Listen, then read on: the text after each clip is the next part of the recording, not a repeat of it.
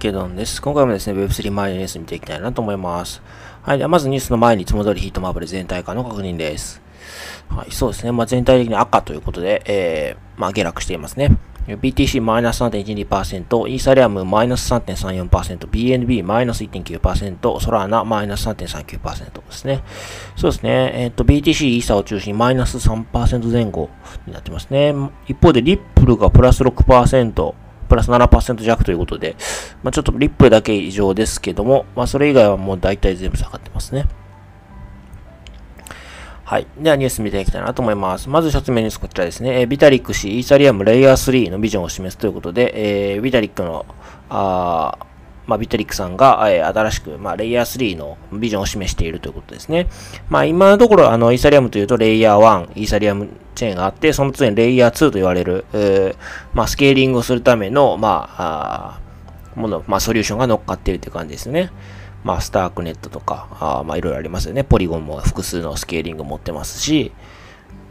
まあ、あとはオプティミスティックロールアップのところで言うと、まあ、オプティミズムとか、えー、アービトラムとか、まあ、そういったレイヤー2がありますよね。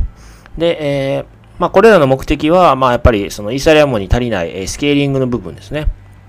えー、まあ、そこを高めるために、えー、まあ、あの、開発されているということですね。まあ、端的に言うと、まあ、TPS というような数字に表されるかなと思うんですけど、トランザクションパーセカンドですね。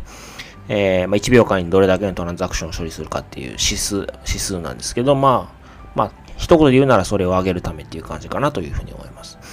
で、えー、そのレイヤー2の上に今度はレイヤー3という、まあ、別のネットワーク層を作ると、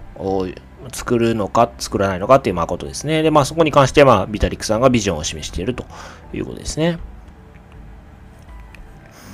はい。で、まあ L3 は、まあ、レイヤー3はレイヤー2を保管するような機能を実装するために用いるということで、まああの、まあ具体例、えー、まあ考えている構想例みたいなことがここに3つ書いてありますね。はい。で、まあ、一つ目で言うと、まあ、一つ目も、あの、三つ案が挙げられてるんですけど、どれも、あの、レイヤー1はセキュリティ、レイヤー2はスケーリングを、まあ、担うということで、で、えー、そ、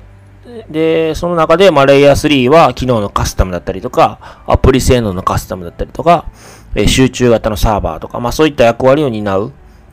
案が3つ出されているということですね。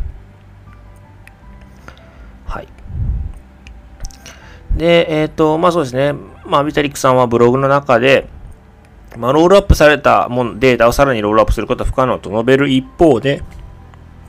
まあ、演算についてはスケール可能としているということで、えっ、ー、と、まあ、特に GK スナークですかね。ゼロ、えー、GK ロールアップの中でもスナークという方式があるんですけれども、えー、この方式は、ま、ほぼ無制限にスケールが可能ということで、多くのスナークを集約したスナークを作り続けるだけで、一つの証明に必要な計算量をさらにスケールできるということで、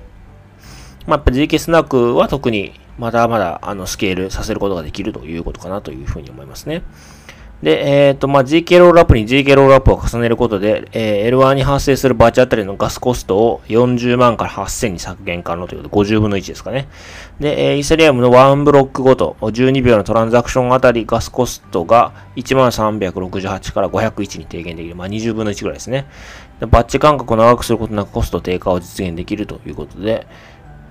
まあ、要するに、まあ、彼の頭の中にはまだまだ、あの、まあ、レイヤー2の、まだ先も見えてるということかなというふうに思いますね。まあ、それがレイヤー3であり、まあ、特に GK スナーク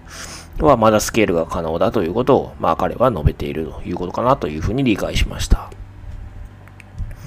はい。そうですね。まあやっぱりイーサリアムっていうと、やっぱり今のところ一番あのネットワーク上にあのアプリケーションがたくさん載ってる、まあ利用者もある、まあ結構いると。まあ一番有名ということもあって、まあやっぱりこのイーサリアムの進化なくして、業界の進化はないのかなというふうに思いますね。まあその点では L3、L3 っていうのが今回出てきて、あのー、まあこういうふうに実際にこうビジョンが示されたことは非常に大きいのかなというふうに思いました。はい。では次のニュースですね。えっと、バイナンス BUSD アバランチとポリゴンに対応開始ということで、えっと、バイナンスの方で使われ、えー、独自のステーブルコインですね。BUSD。まあ、こちらがアバランチとポリゴンのネットワークに対応したということみたいですね。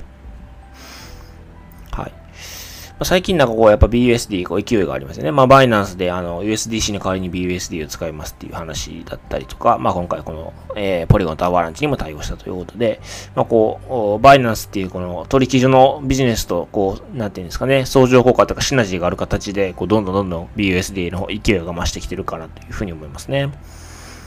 はい。で、まあ、もう一回 BUSD の、まあ、おさらいなんですけれども、えっと、まあ、米ドルのステーブルコインですよね。で、えー、仮想通貨企業パクサスが代行して、その裏付け資産である米ドルを、えー、運用保管し、BUSD を発行しているということですね。はい。で、バイナンスは先日 USDC などのステーブルコインの通貨ペアを提供停止し、それらをバイナンス発行の BUSD に統合したということですね。はい。まあ、やっぱ BUSD をどんどんこう拡大させていこうっていう、まあ、意図がありますよね。で、そこにこうやっぱりバイナンスっていう取引所を持っていることがやっぱり、えー、非常に大きい効果として効いてきているのかな。まあ、これから効いていくんだろうなというふうに思いますね。はい。では次のニュースですね。えっと、OpenC、イーサリアム L2 に初対応へということで、NFT マーケットプレイスの、まあ、OpenC ですけれども、今回アービトラムに対応することが発表されましたと。で、対応するネットワークはアービトラム1ですね。で、えー、 Arbitrum 上の NFT を OpenSea 取り扱う計画だということで、えー、イーサリアム、 Polygon、Solana、その次が Arbitrum ですかね。多分4つ目かなという記憶なんですけれども、えー、まあやっぱり NFT も、えー、まあ OpenSea もどんどんこう広がってきてるなというのがすごく感じられますね。で、特に、やっぱりあの、すごく、なんですかね、対応するネットワークをすごく慎重に、慎重にというか、まあ、ちゃんと選んでるかなというふうに思いますね。こう、ものすごくたくさんのネットワークに出すっていうわけではなくて、こう、選選んだもの、きっちり選んだものに進出していってるなという感じがします。はい、そうですね。あ、ごめんなさい。5つ目でしたね。えー、アービトラムが5つ目ですね。今現在、オープンシティがサポートしているブロックチェーンは、イーサリアム、ポリゴン、ソラーナ、あクレイトン。で、えー、アービトラムが5つ目ですね。で、えー、まあ、さらにイミュータブル X の対応も企画しているということで、まあ、イミュータブル X が入れば6つ目になるって感じですかね。はい。まあ、あの、NFT、取引高がすごく減って、まあ、オープンシーは結構苦しいとは思うんですけれども、まあ、一方でやっぱりこういうふうにネットワークをきっちり、えー、増やしてきているということで、まあ、やっぱり拡大してきているなと。まあ、あの、各チェーンの NFT マーケットプレイスはなかなか大変かなというふうには思いますね。はい。では次のニュースですね。えっ、ー、と、まあ、ハッキングのニュースにはなるんですけれども、えー、仮想通貨マーケットメーカー、ウィンターミュート1億6000万ドル規模のハッキング被害かということで、えー、こちらのマーケットメーカーで、えー、ハッキングがありましたと。で、まあ、今後数日間サービスの中断の可能性があるものの、その後は通常営業に戻るということですね。で、まあ、あの、ハッキングを受けたものの、まあ、資本力、まあ、資本には十分もあって、えー、支払い能力とは問題ないということが、ま、見解として示されているということですね。はい。で、まあ、あの、ブロックチェーン監査企業の分析によると、まあ、今回のハッキング被害は、まあ、秘密鍵を漏洩したことに起因する可能性があるということですね。まあ、秘密鍵がどっからから漏れてしまったということかなというふうに思います。はい。まあ、やっぱりそうですね。依然としてやっぱりこのハッキングっていうところは、まあ、大きな問題であり続けますよね。まあ、今回のようにこう秘密鍵が漏洩した、まあ、もし、それが、しかも、あの、その自分たちの過失によって、まあ、自分たちのミスによって漏洩したってあいうのであれば、もう、なんていうんですかね、あの、防ぎようがないかなというふうには思うんですけども、まあ、そうではなくて、まあ、例えばこう、ハッカーの、えー、まあ、攻撃によって、まあ、ハッキングされたとか、そういったことはやっぱりもう、あの、起こらないようにしなければいけないなというところがありますし、まあ、それはやっぱり業界の大きな課題ですよね。まあ、マスアダプションに向けても、やっぱりそこは非常に大きなネックになってくるかなと思うので、まあ、やっぱりできるだけハッキングを減らして、えー、まあ、一般大衆に向けて、よりクリーンで安全なイメージを打ち出していく必要があるかなというふうに思いますね。はい。では、あの、今回はこちらで終わりたいなと思います。よろしければチャンネル登録、フォロー、それから高評価の方をお願いいたします。はい。では、お疲れ様です。